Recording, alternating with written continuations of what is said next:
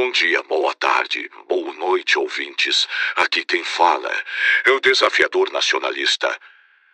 Antes de irmos às notícias, o Jornal e Movimento Nacional do Povo gostaria de enfatizar sua oposição às repúblicas liberais democráticas que existem em todo o mundo, seja ele ocidental ou oriental. Hoje falaremos sobre as tensões militares entre a OTAN e a Rússia também sobre a visita do presidente Jair Bolsonaro a Moscou, o acordo entre Argentina e China e também iremos comentar sobre o julgamento da ex-ministra finlandesa acusada de discriminação apenas por ter publicado no Twitter um versículo bíblico. Loucura não é? E só vai piorar. Agora seguimos para o nosso capitão com as notícias de hoje. Um forte abraço, ouvinte nacionalista. E nunca se esqueça, desafie sem medo da censura. Alarmi, alarmi,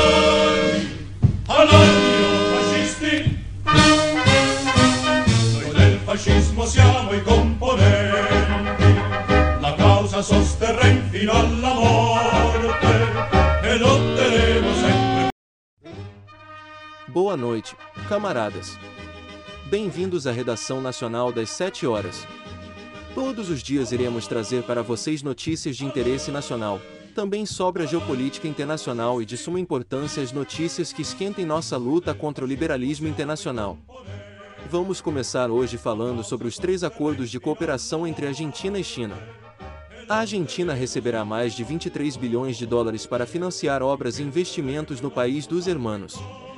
O presidente argentino, Alberto Fernandes, aprovou também a incorporação do país na nova Rota da Seda, iniciativa da China para estimular o fluxo de comércio e de investimentos. O financiamento será recebido em duas áreas, uma já aprovada no valor de 14 bilhões de dólares sob o mecanismo do Diálogo Estratégico para a Cooperação e Coordenação Econômica, e outro de, aproximadamente 9 bilhões que o país apresentará no grupo de trabalho criado por ambas as nações para iniciar a colaboração. Nessa visita a Pequim, a Argentina firmou três documentos de cooperação nas áreas de desenvolvimento sustentável, economia digital, área espacial, tecnologia e inovação, educação e cooperação universitária, agricultura, ciências da terra, mídias públicas de comunicação e energia nuclear. A Argentina se junta a 140 nações que já fazem parte da nova Rota da Seda. A adesão brasileira à nova Rota da Seda ainda é um ponto de interrogação entre as relações Brasil-China. Uma reflexão que devemos fazer é pensando principalmente nos interesses nacionais brasileiros. A expansão de influência chinesa começou realmente a acontecer na América do Sul como previsto e como vimos nas relações com a Guatemala e agora com a Argentina e Equador. Qual o benefício o Brasil leva desta influência chinesa presente em nosso continente? China é o nosso maior parceiro comercial e a geopolítica brasileira se mantém neutra em relação a conflitos pelo mundo desde a época de Vargas, mas conforme o mundo avança, nós precisamos nos posicionar como líderes dentro da nossa zona de influência regional e o caminho para isso é de fato fabricarmos de uma vez por todas nossa primeira bomba atômica.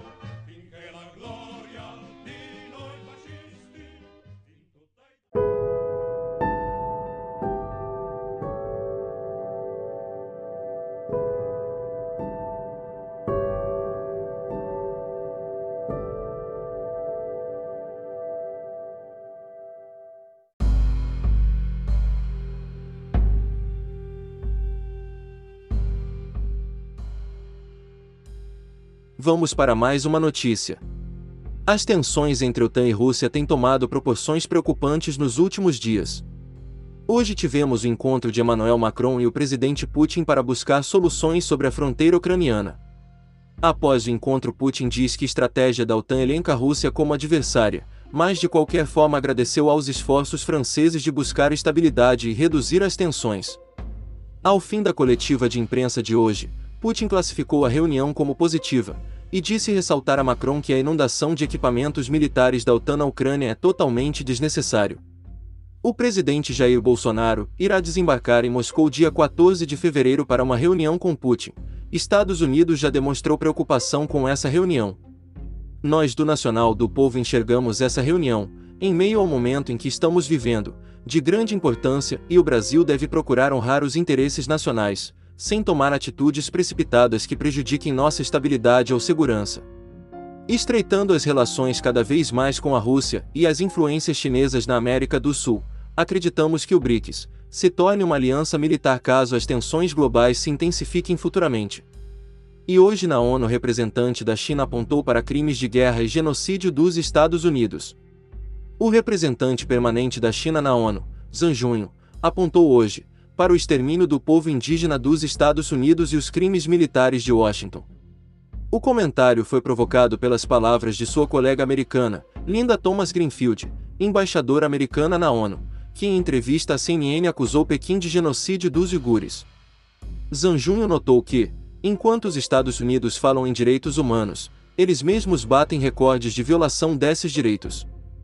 A sistemática limpeza étnica e homicídios em massa dos americanos nativos no decorrer de toda a história norte-americana é um verdadeiro genocídio e crime contra a humanidade. Os assassinatos sistemáticos da população civil, inclusive de mulheres e crianças, pelos militares americanos na Síria, Afeganistão e Iraque, já são crimes de guerra, afirmou. Conforme o diplomata chinês, os Estados Unidos enfrentam atualmente grandes problemas econômicos e sociais. Em tais condições, ele exortou os políticos americanos a resolverem seus próprios problemas, em vez de insistirem na ideia de superioridade dos Estados Unidos sobre todos os outros povos.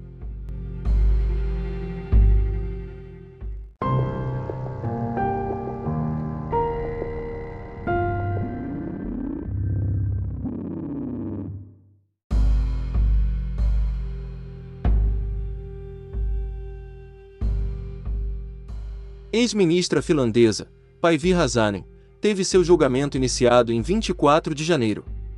Ela está sendo julgada injustamente por publicar um tweet de um versículo bíblico. Ela foi denunciada pelo promotor-geral do país em abril deste ano por ofender gays degenerados, citando um trecho da Epístola de São Paulo aos Romanos. Eles ainda querem julgar Paivi por duas outras acusações relacionadas a declarações que fez em um panfleto de 2004 e em um programa de TV em 2018. Aguardo os procedimentos do tribunal com a mente calma, confiante que a Finlândia vai respeitar a liberdade de expressão e religião consagradas nos direitos fundamentais e convenções internacionais, disse Hazanen. Não vou recuar de minha convicção baseada na Bíblia e estou preparada para defender a liberdade de expressão e de religião em todos os tribunais necessários. Não posso aceitar que dar voz a crenças religiosas possa acarretar prisão. Defenderei meu direito de confessar minha fé, de modo que ninguém mais seja privado de seu direito de liberdade de religião e de manifestação. O promotor-geral acusou Hazanen, que foi ministra do Interior de 2011 a 2015, por incitação contra um grupo minoritário, alegando que as declarações dela foram provavelmente causa de intolerância, desprezo e ódio contra os homossexuais. Cerca de dois terços dos 5,5 milhões de finlandeses pertencem à Igreja Evangélica Luterana da Finlândia, uma das igrejas nacionais ao lado da Igreja Ortodoxa Finlandesa. A deputada de 61 anos, que liderou o Partido Democrata Cristão de 2004 a 2015, é membro da Igreja Luterana, mas criticou o apoio de sua igreja a um evento de orgulho LGBT em 2019. Em 17 de junho daquele ano, ela perguntou em um tweet como o patrocínio ao evento poderia ser compatível com a Bíblia. O tweet levava uma foto de uma página de Romanos 1, 24 que diz: Por isso, Deus os entregou aos desejos dos seus corações, a imundície, de modo que desonraram entre si os próprios corpos.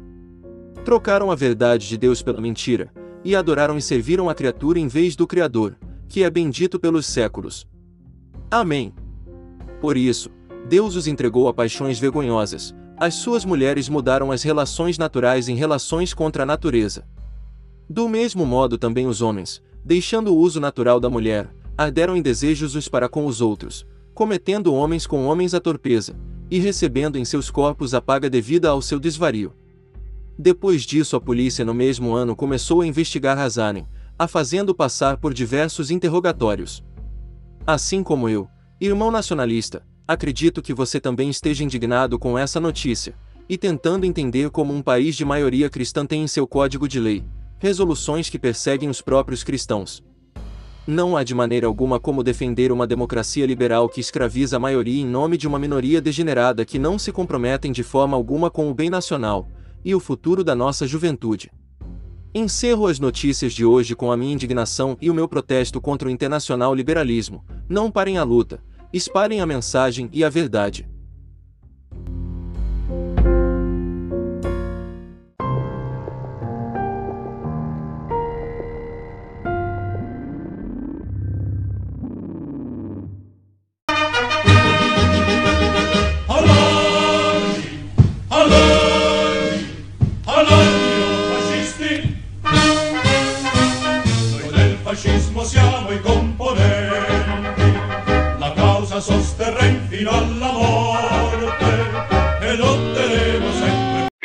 Nacionalistas, estamos caminhando para uma nova era.